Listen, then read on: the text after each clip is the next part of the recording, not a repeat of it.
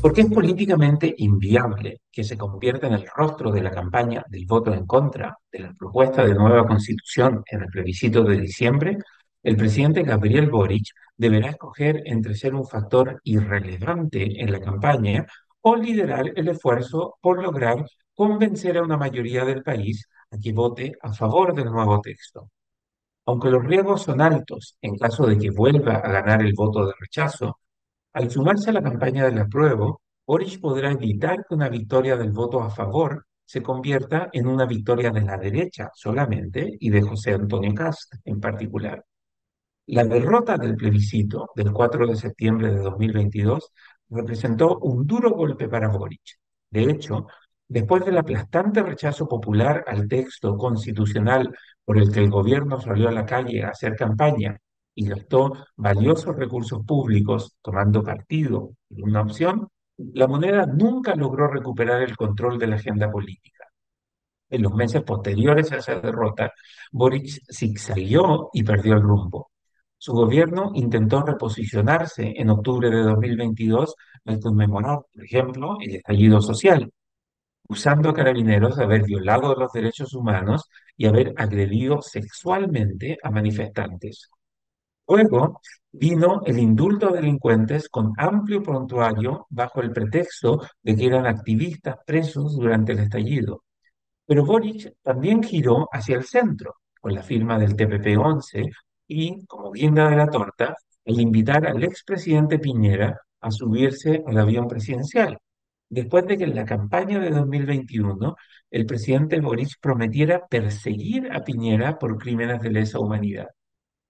Después de la derrota en el plebiscito y de la aplastante victoria de la derecha en las elecciones para el Consejo Constitucional de mayo de 2023, Boric no quiere sufrir un tercer revés electoral. Aunque las encuestas muestran una ventaja del voto en contra, para Boric es importante poder cerrar el proceso constituyente.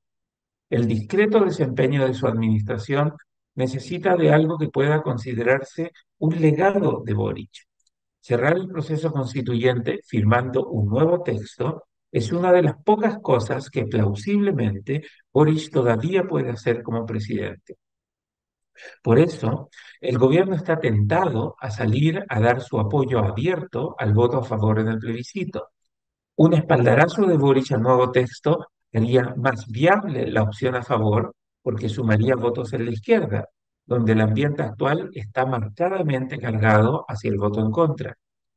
Verdad que muchos en la izquierda ignorarían un llamado de Boris a votar a favor, pero sería difícil para muchos moderados oponerse al nuevo texto si la campaña por el voto a favor está liderada por Boric y por Cast a la vez. Si se suma el voto a favor, si se suma al voto a favor y la elección se da vuelta, Boris será uno de los padres de la victoria. Si en cambio Boris está por el voto en contra y se rechaza el nuevo texto, Boris difícilmente podrá contar con la derecha para avanzar reformas en lo que le queda de mandato. Si Boric apoya el nuevo texto y gana el voto en contra, toda la élite política habrá perdido, incluido el propio Boric, que equivocadamente dijo que cualquier cosa era mejor que la constitución de Pinochet. Si Boric, en cambio, se opone al nuevo texto, pero se aprueba la constitución, el presidente deberá sufrir la peor humillación al tener que firmar un texto constitucional contra el cual votó. Por eso, de todas las opciones que tiene el presidente, la que menos riesgo conlleva y más potencial ganancia tiene es la de sumarse a la campaña del favor. En el peor de los casos, Boris siempre puede acusar a Kass de ser el padre de la derrota al no haber logrado que su sector redacte una constitución más aceptable para la mayoría de los chilenos. Es más, en campaña, Boris puede buscar retomar el control de la agenda al prometer que su gobierno buscará corregir y enmendar la nueva constitución de tal forma que ésta represente mejor lo que quiere el país.